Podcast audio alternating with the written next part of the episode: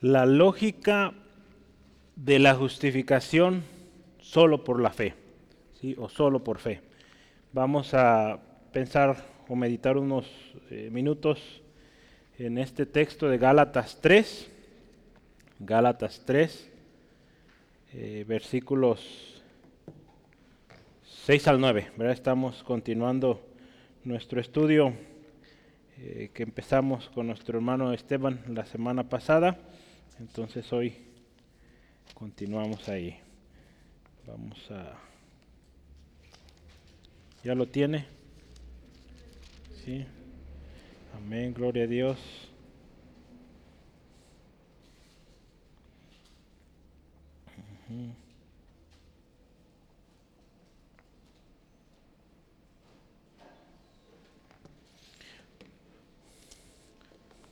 Vamos a leerlo. Dice así la palabra de Dios, Gálatas capítulo 3, versículos 6 al 9. Así Abraham creyó a Dios y le fue contado por justicia. Sabed por tanto que los que son de fe, estos son hijos de Abraham. Y la escritura, previendo que Dios había de justificar por la fe a los gentiles, dio de antemano la buena nueva a Abraham diciendo, en ti serán benditas todas las naciones. De modo que los de la fe son bendecidos con el creyente Abraham. ¿Sí?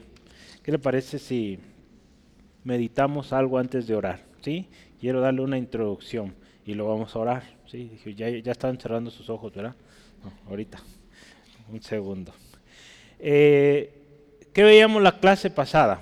Ahora, la clase pasada, pues fue sí una clase, ¿verdad? el estudio pasado, preguntas difíciles que demandan una respuesta, ¿verdad? Eh, una serie de preguntas con, que son, pues vaya, antecedidas con, o antecedidas, perdón, o inician con una frase, pues algo fuerte, Gálatas insensatos, ¿quién los embrujó? Eso no dice, ¿verdad? Bueno, fue una de las palabras que vimos, ¿verdad? Una de las palabras, de hecho hay versiones que dice así, y estaba viendo el otro día escuchando esta frase embrujar. Es algo tremendo. El hermano hablaba de, en una ocasión una familia eh, estaba, tenían una hija muy amada y, resultó que mandaron llamar al, al ministro de esa comunidad porque un brujo, una bruja, no sé, había convertido a su hija en una vaca. Llega el ministro a casa de esta familia. Dice, hermano, pastor, no sé lo que haya sido. Tal bruja convirtió a nuestra hija en una vaca. Y el hermano dice, ¿cuál vaca?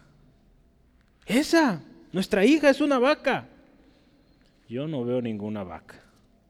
Veo una hermosa señorita. Resulta ser que los embrujados o engañados eran los padres. Estaban viendo otra cosa que no debían ver. Entonces estaban viendo una vaca en lugar de su hija. Entonces tengamos cuidado. ¿Qué vemos? ¿Sí? Entonces, embrujar. El diablo es padre de mentira. ¿sí? Y eso es su especialidad, engañar. Muchas veces hacer ver cosas que no existen. Hoy en día mucha gente ve tanta cosa que no existe. Entonces vamos a ver qué estaba sucediendo, porque algo así estaba pasando con los Gálatas. Fueron confundidos, desviados, embrujados. Preguntas que demandan, lo veíamos la semana pasada, respuestas directas, honestas también. Preguntas que nos llevaron y nos siguen llevando a una conclusión, somos justificados solo por fe. ¿sí? Entonces continuamos en este tema, prácticamente la carta habla mucho de esto y vamos a seguir hablando de esto y, vamos a retomar este tema de la justificación solo por fe. ¿sí? Eh, Pablo inicia eh, de alguna manera, más bien muy distinta a otras cartas, si se acuerdan, lo vimos. En otras cartas empieza, doy gracias a Dios por ustedes eh, en Éfeso, ¿verdad? En, en Filipos, en las diferentes iglesias, Colosas. Pero con los Gálatas, ¿qué les dice? Capítulo 1, versículo 6. Estoy maravillado de que tan pronto hayáis, o se hayáis alejado del que os llamó por la gracia de Cristo, para seguir un evangelio diferente. En lugar de decir gracias a Dios por ustedes, hermanos, estoy orgulloso de ustedes, no. Estoy maravillado que tan pronto se desviaron. Seguramente había un problema ahí. Esperamos que ese no sea nuestro problema, ¿verdad?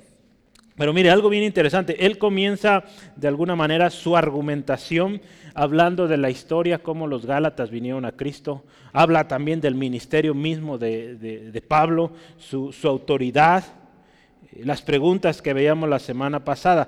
Pero ahora, a partir de este versículo, y vamos a durar yo creo unos dos o tres estudios sobre esto, eh, ahora Pablo empieza con una nueva dinámica. Ahora usa ejemplos. Eh, y en particular va a usar el ejemplo de Abraham, ¿sí? para hablar de la justificación por fe, ¿sí? solo por fe. Abraham es conocido por el padre de la fe, ¿sí? o como el padre de la fe. Entonces, para nosotros lograr nuestro objetivo, porque cada día o cada jueves que nos reunimos, eh, aprendemos nuevas cosas y buscamos entender más qué es esto de la justificación solo por fe, hoy vamos a usar algo que no habíamos usado antes vamos a usar la lógica. ¿sí? En especial yo hoy les voy a compartir algo que vamos a usar un método y le llamamos la teoría de la argumentación. ¿Alguien sabe qué es eso? ¿Habían escuchado de esto? Pues hoy van a escuchar.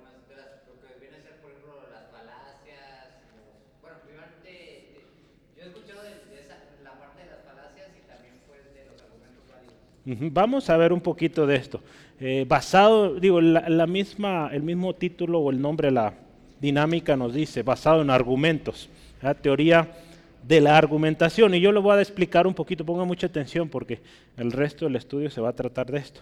Entonces, si usted estudió lógica en la secundaria, prepa, universidad, pues le va a sonar mucho lo que hoy vamos a hablar.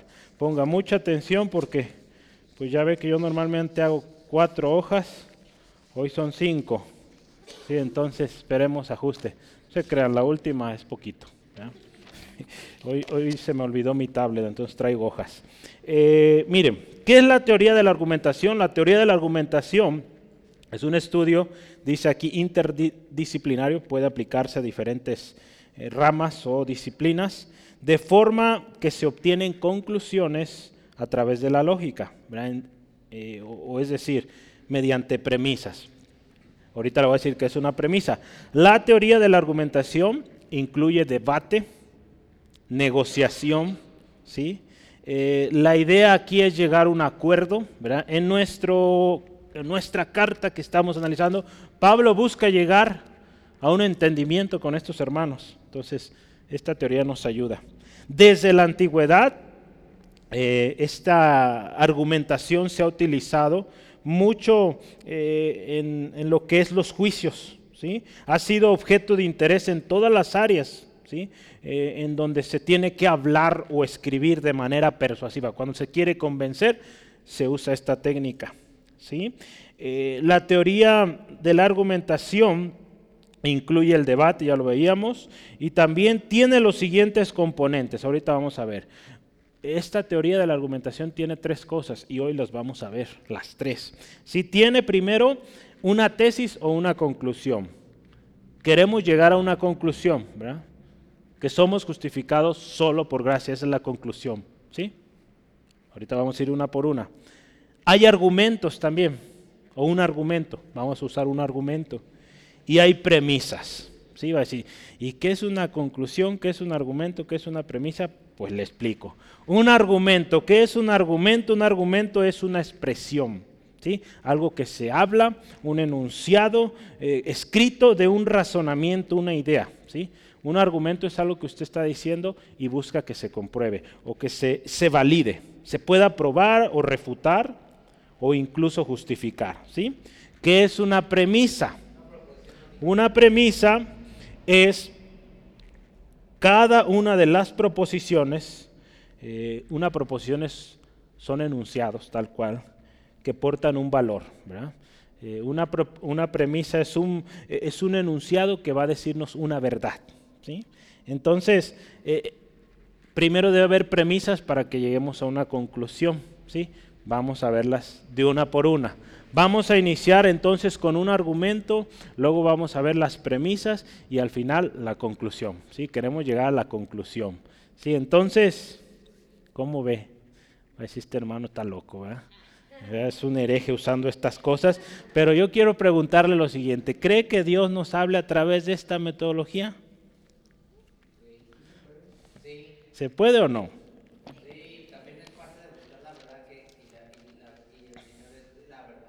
Vamos a ver un texto porque yo quiero que usted se quede conforme y va a decir, es que está hablando de algo que nunca habíamos hablado y bueno, le voy a invitar a que vaya en su Biblia a Daniel, capítulo 2.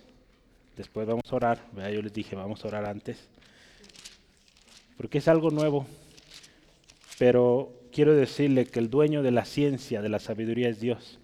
Entonces, los métodos científicos pues son de Dios, ¿sí? Entonces vamos a ver este texto. Daniel 2, 20 al 23. Algo que Dios a través de Daniel hoy nos dice a nosotros y vea esto. Y Daniel habló y dijo, sea bendito el nombre del Dios o de Dios de siglos en siglos. ¿Qué dice? Porque suyos son el poder y la sabiduría. Él muda los tiempos y las edades, quita reyes y pone reyes, da sabiduría a los sabios. Ahí está y la ciencia los entendidos. Él revela lo profundo y lo escondido, conoce lo que está en tinieblas y con él mora la luz. ¿sí? Entonces la ciencia es de Dios. Un hombre, una mujer que ostenta ser ateo, no creer en Dios y ser científico, pues al estar estudiando la ciencia y todo eso, pues hace evidente que está usando algo que es de Dios. Entonces no puede negarlo. Muy en su interior hay algo que le dice, eso no es tuyo, es de Dios. ¿sí? La ciencia, la sabiduría es de Dios. Y con esto oramos. ¿sí? Padre, gracias por tu misericordia y tu gran amor. Padre eterno, honramos tu presencia en este lugar. Gracias Dios por tu palabra. Y Señor, hoy creemos que tú eres dueño de la ciencia, la sabiduría, todo entendimiento. Aquí tu palabra dice claramente, tú das sabiduría a los sabios, ciencia a los entendidos. Hoy Dios pedimos, a través de este estudio, Señor, sea tu palabra revelada a cada uno de nosotros. Entendemos, Señor, que tuya es la sabiduría y la ciencia que tu Espíritu Santo es quien inspiró a estos hombres para escribir estas cartas, la carta de Gálatas que hoy estudiamos. Y tu mismo Espíritu Santo hoy nos revela, nos enseña. De acuerdo a la necesidad de cada uno aquí presentes, pido Espíritu Santo, enséñanos, guíanos, redargúyenos y hoy seamos edificados todos. Ponemos en tus manos el tiempo y a ti la gloria en el nombre de Jesús. Amén.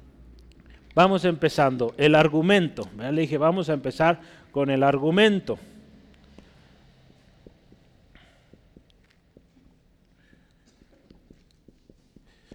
Vamos a ver versículos 6 y 7. ¿sí? El argumento, vamos a considerar estos dos versículos. Eh, vamos adelante. Pablo, si usted se fija, ha estado presentando una serie de argumentos antes de este que demandan la atención o acción correctiva, ¿verdad? Tiene que haber un cambio, se trata de un tema crítico que no dio lugar o, no permitió introducirse con pompa, como decían, o un saludo pomposo, algo extraordinario, no, llegó directo al, al grano, ¿no? A través de estos argumentos que hemos venido estudiando las semanas pasadas, Pablo deja en evidencia lo siguiente. Nuestra conclusión ya sabemos cuál es. El hombre no es justificado por las obras, sino solamente por su fe en Jesucristo. ¿verdad? Eso está en Gálatas 2.16. Después de una serie de preguntas, ¿verdad? Que vimos la semana pasada, que demandan respuesta, demandan respuesta directa, honesta, Pablo pasa ahora a un nuevo argumento o un argumento basado en ejemplos. En particular vamos a ver el ejemplo de Abraham. Vamos a hablar hoy de Abraham. ¿sí? Entonces, eh, el año pasado, inicios de este, hablamos mucho de Abraham. ¿sí? Es probable que hablemos después de Isaac, pero vamos a aprender hoy más de Abraham, sobre todo esta parte. El testimonio o vida de, de Abraham era conocido tanto por los judíos que en esta historia o en el contexto de Pablo eran sus principales oponentes, judíos o judaizantes, pero también era conocida por los gentiles. Entonces, él hace uso de algo conocido, algo común. ¿Sí? Entonces, nuestra eh, o nuestro argumento lo vamos a dividir en dos, ¿sí? Versículo 6 y el versículo 7. Fácil, ¿verdad? ¿Qué dice el versículo 6? En resumen, vamos a verlo. Eh, Gálatas 2, 6. El primer o la primera parte de nuestro argumento es esto. Abraham creyó a Dios y le fue contado por justicia. Esa es la primera parte de nuestro argumento, ¿sí? La primera parte de este argumento nos va a llevar a una conclusión o nos llevará a la conclusión, pero comienza con un ejemplo. La historia de Abraham, si usted se acuerda y ve en la Biblia, empieza en Génesis capítulo 12. ¿Sí? Si usted va en su Biblia, revisa Génesis capítulo 12, es cuando Dios llama a Abraham. ¿sí? ¿Qué le dice ahí? Abraham, Dios le hace esta, este mandato, sal de tu tierra, de tu parentela, de la casa de tu padre, a la tierra que yo te mostraré. ¿Sí? Dios le da una promesa, ¿sí? Dice, te va a salir de ahí, de tu familia, hay promesa de bendición. ¿Y qué hace Abraham? Abraham decide obedecer, comenzar ese camino de fe en la promesa, siendo un hombre, ¿se acuerda de cuántos años? 75 años. Imagínense.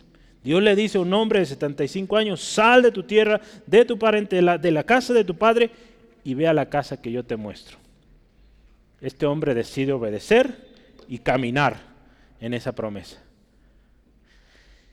¿Cuántos estarían dispuestos a hacerlo? ¿Eh? Génesis 12, 12, 1 al 5 nos registra este llamado. Hebreos 11, 8 al 12 también habla de esta fe con la cual se movió Abraham. Entonces, vea, vamos a meditar. Cuando hablamos del ejemplo de Abraham, y esto de que creyó y le fue contado por justicia, porque eso dice el versículo 6, ¿verdad? Abraham creyó a Dios y le fue contado por justicia. ¿Sí? Es importante que usted y yo veamos, Pablo, ¿de dónde tomaste esto? ¿Sí? Vamos a ver, ¿de dónde tomó eso Pablo? Génesis 15, 6. Génesis 15, 6, vaya rapidísimo. Génesis 15, 6. ¿Qué está sucediendo ahí? Versículo 6 del capítulo 15 de Génesis, y creyó a Jehová y le fue contado por justicia. ¿Qué creyó a Jehová? Pues Dios, si usted se fija, el capítulo 15 inicia dándole una promesa. Dice, no temas, soy tu escudo, tu galardón será sobremanera. Te voy a dar una descendencia, te voy a bendecir sin número tu descendencia. Entonces el contexto aquí Dios le está dando una promesa, confirmando promesa que ya le había dado, y le dice, te voy a dar un hijo. Y dice aquí tan simple como, como esto que suena aquí y vemos en Gálatas. Abraham creyó y le fue contado por justicia. ¿Sí? Entonces esa es la fuente, de dónde viene esta primera parte del argumento, ¿verdad? De ahí sale. Si nuestros argumentos, hermanos, hermanas, deben salir de la palabra de Dios. No vamos a inventar argumentos. Tiene que estar de aquí, salir de la palabra de Dios. Sí, entonces, ¿cómo es que se usó este argumento? Hay dos usos, ¿verdad? Dos usos que, tiene este argumento, o esta primera parte del argumento. Voy a invitarle, acompáñame a Romanos capítulo 4. Romanos capítulo 4, versículos 1 al 3. ¿Sí? Tenga lista su pluma y todo porque hay mucho que aprender hoy. Romanos 4. ¿Vamos bien? ¿O ya se revolvió? Si no, volvemos a empezar. Romanos 4, 1 al 3. ¿Qué dice? ¿Qué pues diremos? ¿Que halló Abraham, nuestro padre, según la carne? Porque si Abraham fue justificado por las obras, tiene de qué gloriarse, pero no para con Dios. Porque ¿qué dice la escritura? ¿Qué dice la palabra? Creyó Abraham a Dios y le fue contada por justicia. Vea, otra vez usa Pablo este texto, pero con los romanos. Versículo 4. No, ¿verdad? Dije hasta el 3, ¿verdad? Hasta el 3. Entonces, ¿qué dice la escritura? Creyó Abraham y le fue contada por justicia. Si usted ve, el capítulo 4 habla también del ejemplo de Abraham. Pero algo interesante es que en este contexto, Porque un día alguien le va a preguntar y usted tiene que saber cómo usó Pablo este, este texto. ¿sí? Entonces, en este contexto, en el capítulo 4, lo estudiamos hace ya más de un año, de hecho más de dos años yo creo que vimos Romanos, pero en ese contexto está hablando y Pablo presentando la justificación solo por fe, así, no por obras. Este pasaje, si usted lo ve, está haciendo referencia exactamente a Génesis 15. ¿Sí? Si usted ve, eh, si tiene Biblia con referencias cruzadas, ese texto, versículo 3, lo debe apuntar. Génesis, ¿qué? 15, 6. Entonces ahí no hay, no hay, pues ahora sí que duda de esto, ¿sí? Porque Dios ahí le está dando una promesa de una descendencia incontable. Abraham cree y le es contado por justicia. Pero hay un texto más que habla de, este, de esta historia. Santiago 2.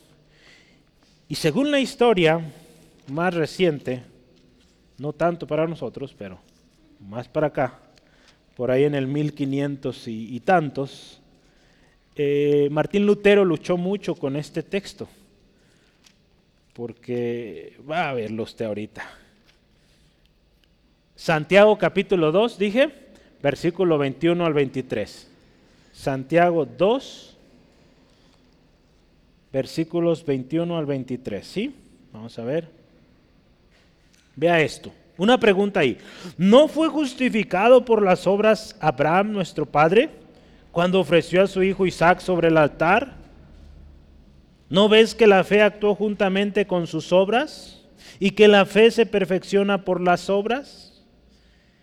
Y se cumplió la escritura que dice, Abraham creyó a Dios y le fue contado por justicia y fue llamado amigo de Dios. Esto causó un conflicto, Martín Lutero, porque cómo es, y ahí empieza, ¿verdad? Dice, ¿no fue justificado por las obras Abraham? ¿Cómo está eso? ¿O por las obras o por la fe? ¿Cómo está? Si estamos diciendo nuestra conclusión, nuestro argumento también indica que somos salvos, somos justificados solo por fe y no por obras. ¿Cómo está esto? Pues meditando el contexto, esto que dice Santiago aquí está apuntando a algo que sucedió en Génesis 22, ¿sí? Porque está hablando ahí cuando ofreció a su hijo Isaac. En Génesis capítulo 22 está cuando Dios le pide a Abraham que ofrezca a su hijo en sacrificio. Si se acuerda de esa historia, ¿verdad? Entonces, este texto trae algo de complicación porque dice, la fe actuó juntamente con sus obras. Y créame, este texto es uno de los que se usa mucho, el catolicismo lo usa mucho, al decir que sí, salvo o justificado por fe, pero también obras. Usan este texto. Es una de las bases, de ahí Santiago. Por eso dicen que es necesario hacer obras. Yo quiero explicárselo de la mejor manera y tomé pues un extracto de, del libro este que está aquí, del hermano R.C. Sproul. Y él dice esto, en cuanto a, a la justificación. Vamos a ver, ¿qué está contestando Pablo en Romanos? ¿Qué está contestando Santiago? ¿Por qué esa diferencia aparente? ¿Sí? Ahí le va, escuche. Pablo está respondiendo una pregunta y Santiago a otra. No es lo mismo. ¿sí?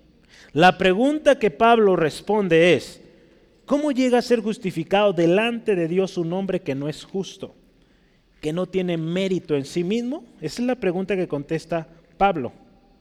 Él responde enfáticamente y claramente, sin ambigüedades, solo por fe. ¿sí? Eh, en otras palabras, Pablo está respondiendo a esta pregunta. ¿Es justificado el hombre por sus obras? No, solo por fe, simple. Eso contesta Pablo. Santiago lo hace con otra pregunta. La pregunta que Santiago está haciendo en este texto que veíamos es esta. Si un hombre dice que tiene fe y no tiene obras, ¿le justifica su fe? A ver, medite esto. Si un hombre dice tener fe, una persona dice, yo tengo fe, fe en Dios y no tiene obras, ¿le va a justificar su fe? No, La respuesta es no, porque dice aquí la palabra y en Santiago lo dice, la fe sin obras es muerta. ¿sí? Entonces la fe que tiene una profesión que dice, yo profeso, tengo fe, pero no manifiesta por las obras de obediencia, no es verdadera. No es una fe salvadora, es una fe muerta.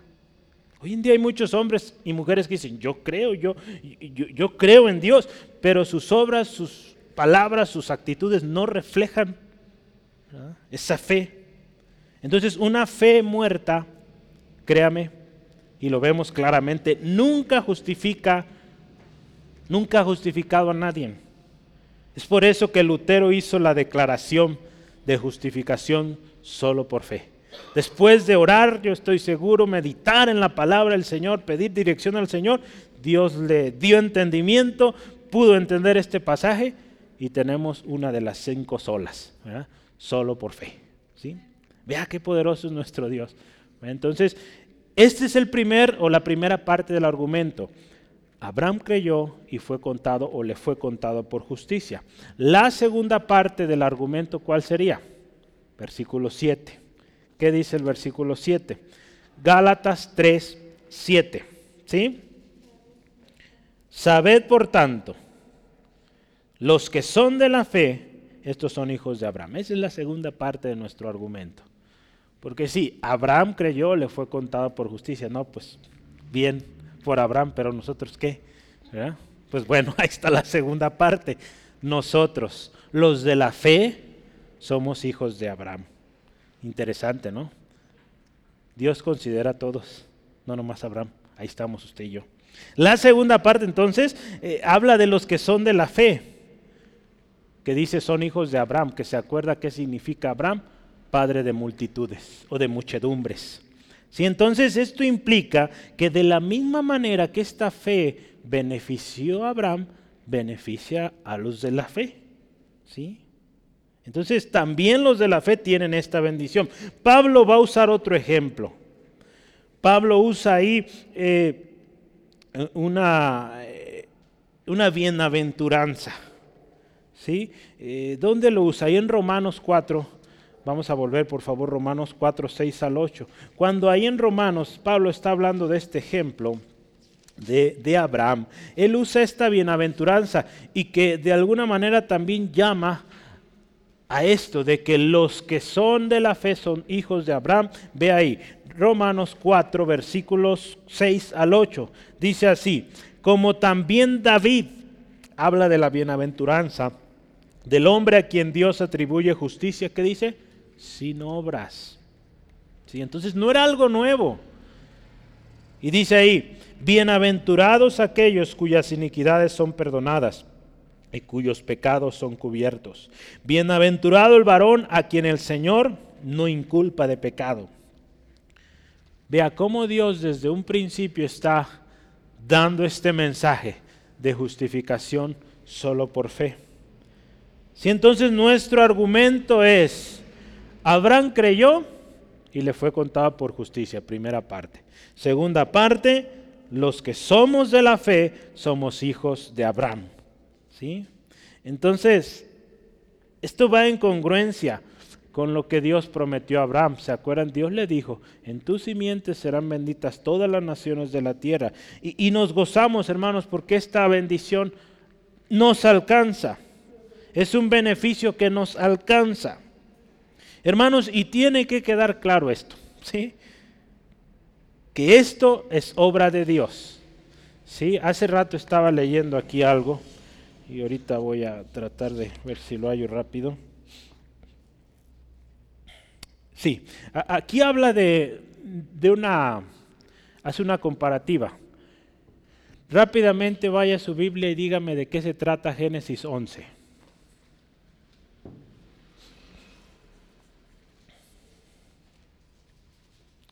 Que lo diga primero se gana una pastilla de Halls. venga por su pastilla. La torre de Babel, ¿verdad? Hay una diferencia tremenda en la historia del capítulo 11 y el capítulo 12. ¿Cuál será? En el capítulo 11 los hombres, dice ahí, se juntaron y hagamos una torre, hagámonos un nombre. Están, si usted y yo lo, lo meditamos, obras, de alguna manera, alcanzar algo por sus obras, por su unión como pueblo, como gente. Hagamos esto y vamos a ser grandes. Vemos la historia de Abraham, un hombre que también buscaba la grandeza o la seguridad, podemos decirlo también, pero que este hombre puso su fe en Dios, no en sus fuerzas. ¿sí? Entonces vea la gran diferencia. Por un lado, unos poniendo su fe, su confianza en su fuerza, en la multitud de gente que trabajaría en esa obra, y por el otro lado uno que le crea a Dios, el Dios Todopoderoso. Vea qué hermosa historia, qué, tremenda diferencia, y vale la pena seguir el buen ejemplo. Entonces, los que son de la fe, hijos de Abraham, y por lo tanto merecedores o sujetos de tan grandísimas y preciosas bendiciones. ¿Sí? ¿Vamos bien? Ese es el argumento. ¿De acuerdo?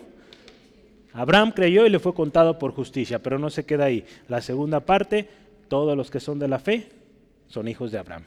Y al ser hijos de Abraham, llevan el paquete de justificación también. ¿Qué sigue? El argumento número dos, las premisas. ¿Vamos bien? Estas premisas, hermanos, nos van a ayudar a llegar a la conclusión. ¿Sí? Entonces es importante que usted anote cada una. Las premisas, el versículo 8. Ok, vamos a ver las premisas, o en otras palabras, enunciados, que contienen valores de verdad. O sea, nos van a ayudar a decir si es cierto o no es cierto. Así. ¿sí? Primera pregunta. Este no es un enunciado todavía, es una pregunta que usted y yo vamos a meditar. ¿En qué basamos nuestra fe? ¿En lo que Dios dice, sí o no? Nuestra fe es en lo que Dios ha dicho, en su palabra, no en lo que dice un hombre, porque un hombre es falible, es sujeto de corrupción. Ahora le dice una cosa, pero conforme va ganando o va buscando su propio interés, se corrompe. Entonces, hermanos, cuando usted y yo estamos buscando la verdad, si queremos encontrar la verdad, venimos a la palabra de Dios. Porque en la búsqueda de la palabra de Dios, o en la búsqueda de la verdad, la palabra de Dios, ¿qué es primero? Yo anoté aquí algunas cosas, porque usted y yo tenemos que basar nuestra, lo hemos dicho, nuestra predicación, nuestra enseñanza, nuestro testimonio en lo que dice la palabra de Dios. Y si vamos ahorita a definir premisas, pues las vamos a sacar de aquí, de la palabra de Dios.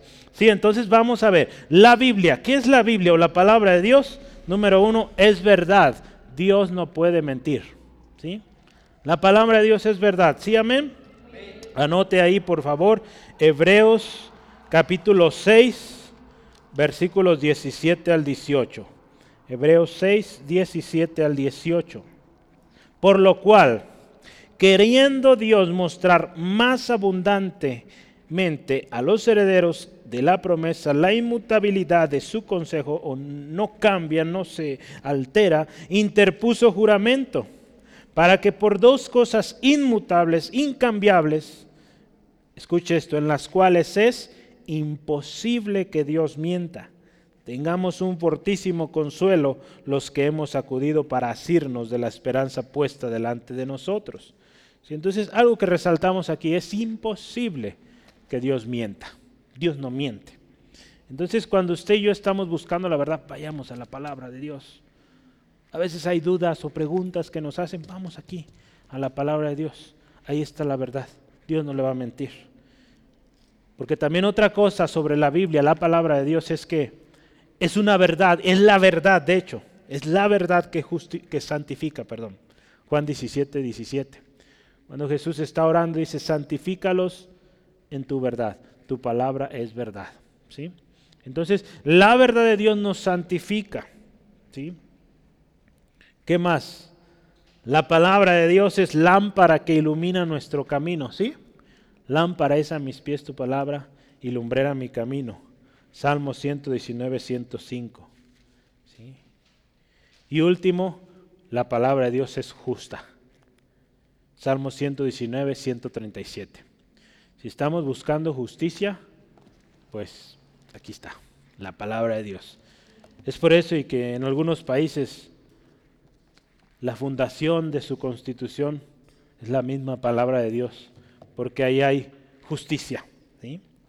Entonces vamos a ver, es interesante las premisas que vamos a analizar ahora. Hay tres premisas que vamos a considerar y están en el mismo versículo 8, ¿verdad? Versículo 8. Si usted se fija, ¿qué dice el versículo 8? Eh, y la escritura, ¿verdad?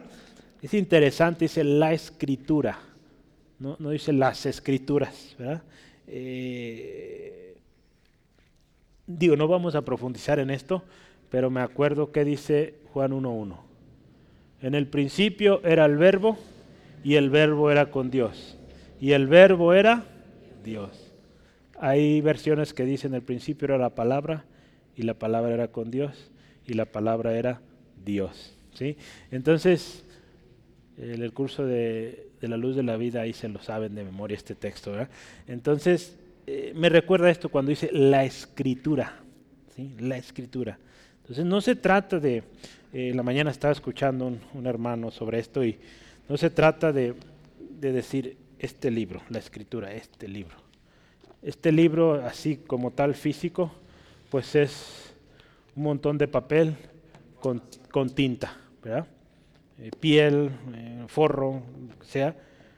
Pero aquí habla la palabra de Dios, esa palabra que da vida, ¿sí? Entonces vamos a ver las, las premisas. Versículo 8. Primera premisa es previendo que Dios había de justificar por la fe a los gentiles. La escritura previendo que Dios había de justificar por la fe a los gentiles. La escritura, la palabra de Dios, ¿sí? Previno, ¿sí? Aquí se usa la palabra previendo o previsto. Eh, eh, es importante, estoy si dice así, previendo, déjeme ver, sí, ¿verdad? Sí, aquí, nos, aquí sigo usando Reina Valera, más adelante voy a usar otra. Pero eh, previsto o previendo, eh, la versión cristiana estándar dice, eh, lo, lo vio de antemano, ¿sí? está hablando esto, vio de antemano, esto es una premisa, la palabra de Dios veía de antemano que Dios había de justificar a los hombres, en especial a los gentiles por la fe. Prevenir o, prever es ver con anticipación. ¿sí? Hermanos, la palabra de Dios, si usted y yo cuando la meditamos, de antemano avisaba, veía la justificación de los gentiles por la fe. Dios desde el principio estaba anunciando que vendría algo que traería completa reconciliación de Dios con Él mismo. Esto es a través de Jesús, que pondría a, a todos aquellos que aceptan a Jesucristo en reconciliación con Dios, justificados.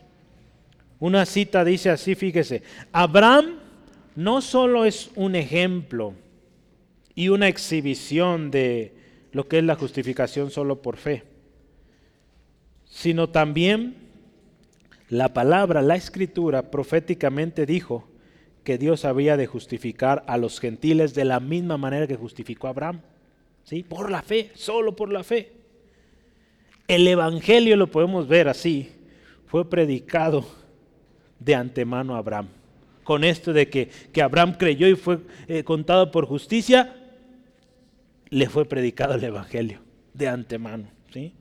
Esto es poderoso y es lo poderoso del Evangelio, hermanos. No fue un acto imprevisto. El Evangelio no es un acto que cayó de casualidad, que dijo Dios, ay, es que la, sociedad, el mundo está terriblemente hundido en pecado, déjales pongo una solución porque si no se van. No, ya había un plan de antemano que Dios en su palabra lo venía anunciando. ¿Sí? No fue un acto de desesperación donde Dios estuviera tratando de una y mil maneras reconciliar al hombre, no. La justificación delante de Dios ya estaba planeada desde el principio. Dios lo planeó y la hizo evidente a través de toda la historia del Antiguo Testamento. Tenemos multitud de referencias a lo que Cristo Jesús iba a venir a hacer. ¿sí? Entonces primer, nuestra primera eh, premisa es esta. La escritura previno que Dios había de justificar por la fe a los gentiles. La segunda premisa es, la escritura dio de antemano la buena nueva a Abraham. Esta es la segunda premisa que nos va a llevar a la conclusión. La escritura dio de antemano la buena nueva a Abraham. Yo anotaba aquí, dio de antemano el evangelio a Abraham, ¿sí? Entonces fíjese, ¿quién fue el primer gentil convertido? No fue Cornelio en Hechos capítulo 10, fue Abraham. ¿Sí? Podemos verlo así, porque pues Abraham creyó en Dios y le fue contado por justicia, creyó un gentil, todavía no había el pueblo de Dios ahí, entonces un gentil llamado le es contado por justicia, por verlo de una manera. Abraham pudo experimentar de primera mano el poder del Evangelio, porque usted ve ahí, dio de antemano la buena nueva. ¿Qué es Evangelio? Buenas nuevas. Entonces estamos hablando del Evangelio. Esta buena nueva ya estaba dada, ¿sí? O prevista desde antes.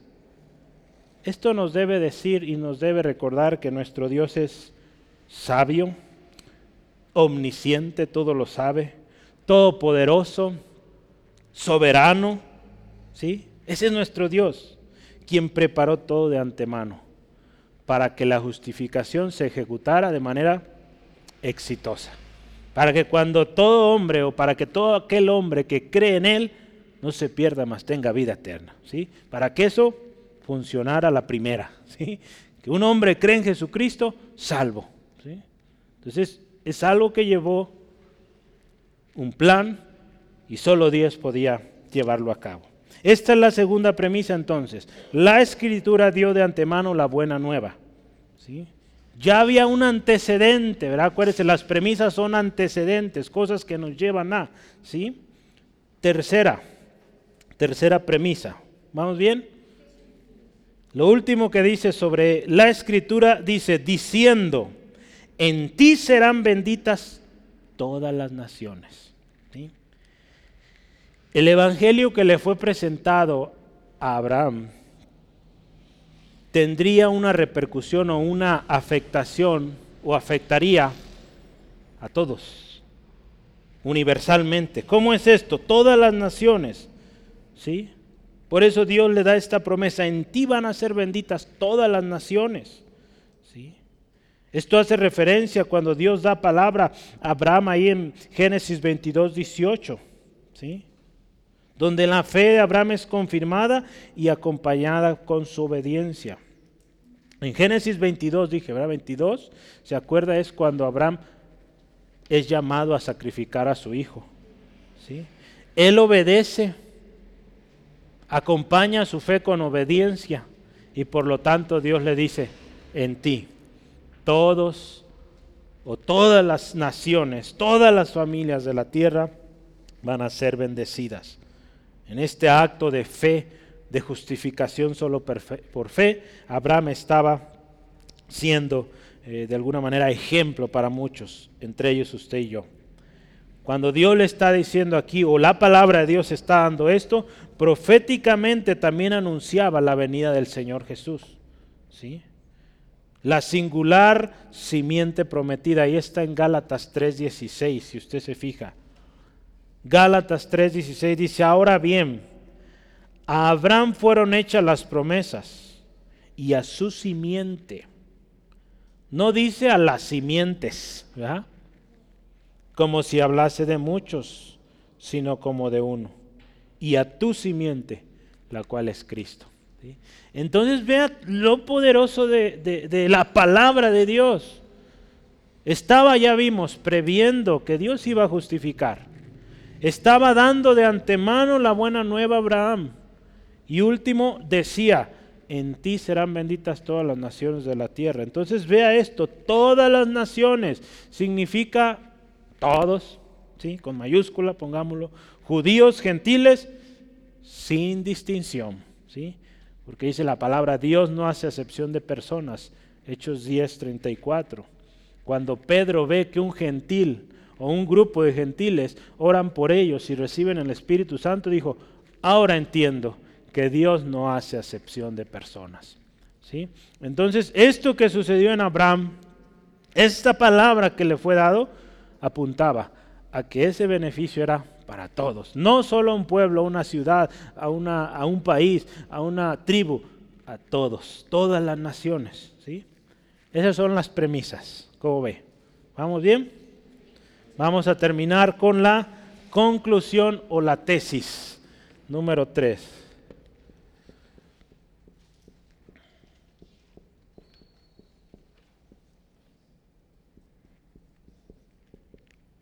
Versículo 9.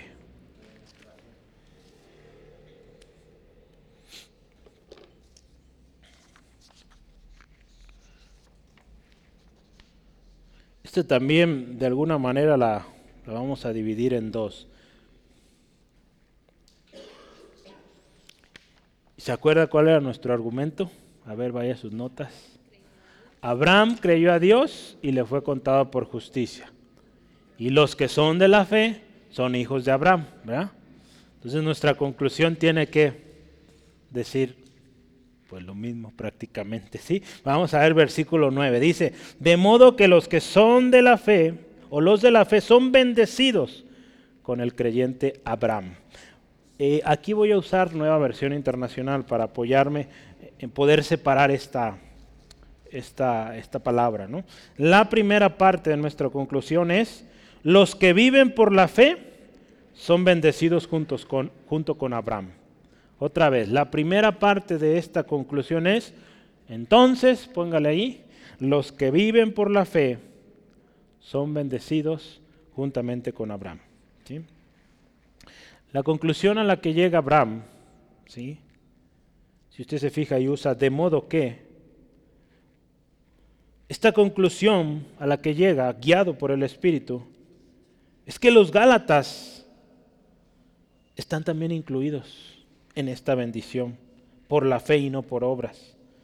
¿Sí? Entonces, en cuanto a esta manera de hablar de Pablo, su argumento, eh, Richard eh, Longenecker, el que, uno de los libros que estamos viendo, él dice esto, escuche, las experiencias de Abraham, misioneras, del trato directo y redentor de Dios con los gentiles, perdón, estamos hablando de Pablo, ¿verdad? Las experiencias misioneras de Pablo, el trato que Dios tuvo directo con él, la redención para con los judíos, por supuesto, lo habían, fíjese, sensibilizado para leer las escrituras pensando en los gentiles. Antes de que Pablo conociera a Cristo, él sabía la palabra de Dios tremendo, era un experto en la ley, pero había enfocado su mirada en solo la ley no considerando a los que fueran fuera del pueblo judío. Pero cuando él vino a Cristo, él empezó a meditar la palabra, leer la palabra, pero ahora pensando en estas buenas nuevas para todos. ¿sí? Y quiere ahora que sus conversos, o a los que les había predicado en este caso los Gálatas gentiles, sepan que ellos estaban en la mente y el propósito de Dios. ¿sí? Cuando Dios dio este pacto a Abraham. Si antes Pablo leía la ley, leía la historia de Abraham, decía, sí, Israel será bendecida y todas las eh, tribus de Israel, solo ellos, solo ellos. Pero ahora no, ahora considera a los gentiles, pero ahora entiende que todas las naciones. ¿sí? Vea lo que hace o la diferencia que hace cuando el Evangelio viene a una persona. ¿sí? Ya no es egoísta, solo para mí, quiere compartir esto a todos. ¿sí? Entonces, e, esta parte que nos dice eh, Reina Valera, ¿verdad? Dice los de fe o los de la fe, ¿verdad? La Biblia de las Américas dice los de la fe o los que son de la fe. Eh, la nueva Biblia vida dice los que confían en Dios. Me gustó esta. La nueva traducción viviente dice los que ponen su fe en Cristo. Esos son los de la fe. Palabra de Dios para todos dice todos los que tienen fe la Biblia, la palabra, todos los que creen. Entonces, esos son los de la fe. ¿Cuántos de la fe aquí? ¿Sí? Entonces, escucha esto, no solo los Gálatas eran receptores de esta bendición. Usted y yo también, ¿sí? Y como dijo Pedro en su primer discurso, porque para vosotros es la promesa y para vuestros hijos y para los que están lejos, para cuantos el Señor nuestro Dios llamare, sea para todos. Hechos 2.39. Esta bendición, justificación por fe, estaba o está disponible a todas las naciones. Mateo 28, 19. Estas buenas nuevas de ir y predicar, todos lados, a través de ese evangelio de Jesucristo, anunciado, ¿verdad? En esta promesa. Cuando eh, Dios da esta promesa, en tus simientes serán benditas todas las naciones de la tierra, está hablando de la venida de Cristo. Y por lo tanto, cuando usted y yo vamos, predicamos, compartimos de Cristo, estamos siendo parte de este cumplimiento, de que en la simiente de este hombre vendría el Salvador y ese Salvador traería redención, justificación a todo aquel que cree en Jesucristo. ¿sí? La última parte de nuestra conclusión ya vimos, los que son de la fe son bendecidos, tienen acceso a la bendición, o como, como dijimos, los que son de la fe son bendecidos junto con Abraham. Y lo último, o la última parte, Abraham, el hombre de fe. ¿sí? Entonces, sí, nosotros somos bendecidos, pero ahora cambió el orden. Abraham ya no está, al menos aquí en la tierra, pero nosotros somos bendecidos junto con él, pero Abraham también, un hombre de fe. Y, esta parte yo quiero cerrar porque nos enseña mucho eh, ahí en Hebreos, eh, si usted me acompaña, Hebreos 11. Hebreos 11, un capítulo que nos habla de la fe. Y yo quiero que enfoquemos nuestra vista, eh, nuestra atención en, en, la vida de Abraham, que se explica ahí. Capítulo 11 de Hebreos, versículos, vamos a leer 8 al 12. Empieza ahí conmigo, 8 al 12. Sígame con su vista, por favor. Dice, por la fe Abraham, siendo llamado, obedeció para salir al lugar que había de recibir como herencia y salió sin saber a dónde iba. Por la fe habitó con extranjero en la tierra prometida como en tierra ajena, y morando en, tierra, en tiendas con Isaac y Jacob, coherederos de la misma promesa. Porque esperaban la ciudad que tiene fundamentos, cuyo arquitecto y constructor es Dios. Esto es lo que veíamos en el capítulo 12. Los, hombres de Babel, en el capítulo 11 de Génesis, buscaban ellos construir su propia ciudad, ¿verdad? su propia torre. Pero ¿qué buscaba Abraham aquí donde vamos? Buscaba esa ciudad que tiene fundamentos, cuyo arquitecto y constructor es Dios. Vea, esto buscaba Abraham. buscaba lo bueno, le gustaba lo bueno. Hermano, hermana, busque lo bueno. ¿sí? Porque la fe dice aquí, también o por la fe también la misma Sara, siendo estéril, recibió fuerza para concebir y dio a luz aún fuera de tiempo de la edad, porque creyó que era fiel quien lo había prometido. Por lo cual también de uno, y ese ya casi muerto, salieron, dice, como las estrellas del cielo en multitud y como la arena innumerable que está en la orilla del mar. La segunda parte capítulo, perdón, versículos 17 al 19 del mismo Hebreos 11. Por la fe Abraham, cuando fue probado, ofreció a Isaac, y el que había, el que había recibido de la promesa ofrecía su, su unigénito. Habiéndosele dicho, en Isaac te será llamada descendencia. Y vea esto, Abraham, pensando que Dios es poderoso para levantar aún de entre los muertos, de donde, en sentido figurado, también le volvió a recibir. ¿sí? Entonces, Abraham creyó. Abraham, un hombre de fe. Yo anoté algunos atributos de este hombre, si está anotando ahí en esta conclusión. Abraham fue un hombre obediente. ¿Sí? Fue llamado, lo leíamos, y obedeció. Fue a donde Dios le pidió que fuera. Abraham también fue un hombre valiente. ¿Sí? Porque dice que habitó en el extranjero, en la tierra ajena. No era de él todavía, pero él sabía, aquí iba a ser. Y Dios le decía, ahí esa tierra va a ser para ti, para tus hijos, tu descendencia. Entonces fue valiente al estar ahí. Entonces vea lo que implica la fe. Abraham también fue un hombre visionario. ¿sí? Como visionario, él dice aquí, esperaba la ciudad con fundamentos cuyo arquitecto y constructor es Dios. Un hombre que veía, esa es la buena, a esa ciudad yo quiero estar. Abraham también fue un hombre fuerte, vigoroso y fructífero, porque dice ahí, casi muerto, un viejito de 100 años abrazando un bebé recién nacido. Y más adelante tuvo más. Con Setura, ¿verdad? Cuando murió Sara se vuelve a casar y tuvo más hijos. Entonces, más de 100 años con hijos. Vea. Salieron, dice, como las estrellas multitud y como arena innumerable. ¿sí? Abraham, otra más, otra característica, fue un hombre aprobado. ¿sí? Cuando fue probado, ofreció Isaac, lo veíamos ahorita. Entonces, fue un hombre que pasó la prueba. Y último, Abraham fue un hombre confiado en el poder de Dios. ¿sí? Cuando él confiaba y dice, pensando que Dios es poderoso para levantar aún de entre los muertos. Un hombre que confiaba en Dios. Sin duda la fe de Abraham es un ejemplo, hermanos, para todos los que somos de la fe o para todos los que hemos creído en Jesús.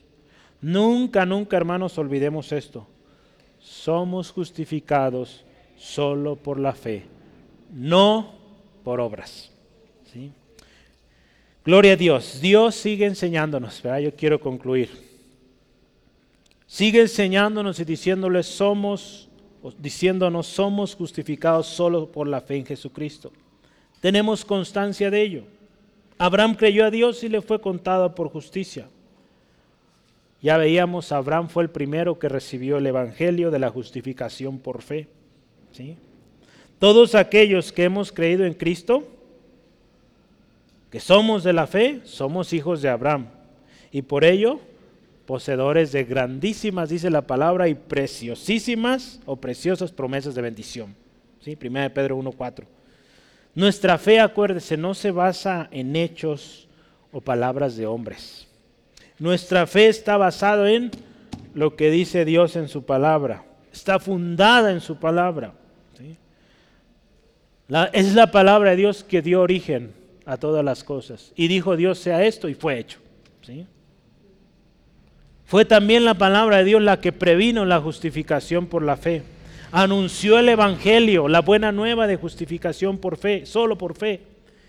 Y también dijo que todas las naciones serían bendecidas en este principio ¿sí? de fe que Abraham tenía. Dios ha cumplido su palabra desde el principio, hermanos, y la va a cumplir hasta el final. Usted y yo somos justificados por fe y no por obras.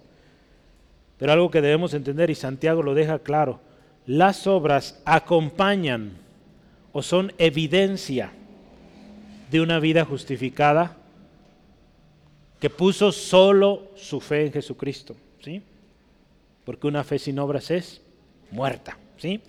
Tomemos el ejemplo de Abraham y vivamos, ya vimos, en obediencia, valentía, visión, fuerza, vigor, fértiles, fructíferos, aprobados y confiando siempre en Dios, hermanos. Usted y yo tenemos promesa promesas, garantía, Jesucristo. Con su misma sangre selló esas promesas. Y esas promesas son para usted y para mí. No lo olvidemos, hermanos. Así que no busquemos con las obras buscar, no busquemos merecer algo. Ya fue comprado. Ponga su fe en Jesucristo. Y que su fe pues vaya acompañada de obras. Que evidencien en quién cree usted. ¿Sí? Oramos. Dios, te honramos. Bendecimos tu precioso y santo nombre. Señor, tú has sido fiel. Hoy creemos que tu palabra sigue vigente, que tu palabra es poderosa. Gracias porque hoy, Señor, 26 de enero 2023, tu palabra sigue ministrándonos. La obra redentora a través del sacrificio de nuestro Señor Jesucristo en el Calvario sigue vigente, sigue igual de poderosa y está disponible a todo aquel, aquella que creen en ti Jesús. Gracias Dios por haber provisto desde el principio un medio por el cual justificarnos. Hoy damos gracias Dios por recordarnos de que somos justificados, somos salvos solo por fe. Y esto solo puede ser obra tuya, Dios, no nuestra, no son nuestras obras, eres tú, Dios. Hoy, Señor, queremos estar a cuentas contigo hoy, recordando que si confesamos nuestros pecados, tú eres fiel y justo para perdonarnos y limpiarnos de toda maldad. Esto es parte de las bendiciones que contamos al estar en Cristo. Señor, ayúdanos a vivir en fe, vivir por fe, compartiendo esta fe y esperando también con fe la venida de nuestro Señor y Salvador Jesús. Señor, gloria a ti, Señor. Tu inmensa bondad y fidelidad, Dios, permanecen. Señor, oramos. Si hoy alguien necesita renovar ese pacto de obediencia, de sumisión a ti, Señor, toca este corazón. Si alguien aquí nunca o escuchará quizá nunca había escuchado esto o entendido esto, hoy Dios abre sus ojos y que pueda él, ella venir en arrepentimiento a ti, con fe, creyendo que la obra de justificación la haces tú Dios y la haces completa, la haces perfecta. Señor, te ruego, bendice a mis hermanos, mis hermanas en su regreso a casa, protégeles, líbrales de todo percance y Señor, que sigamos en este camino de la promesa, Señor, creyendo en lo que tú nos has dado, Jesucristo. En el nombre de Jesús pedimos todo esto. Amén. Gloria a Dios. Dios les bendiga, hermanos. Cuídese.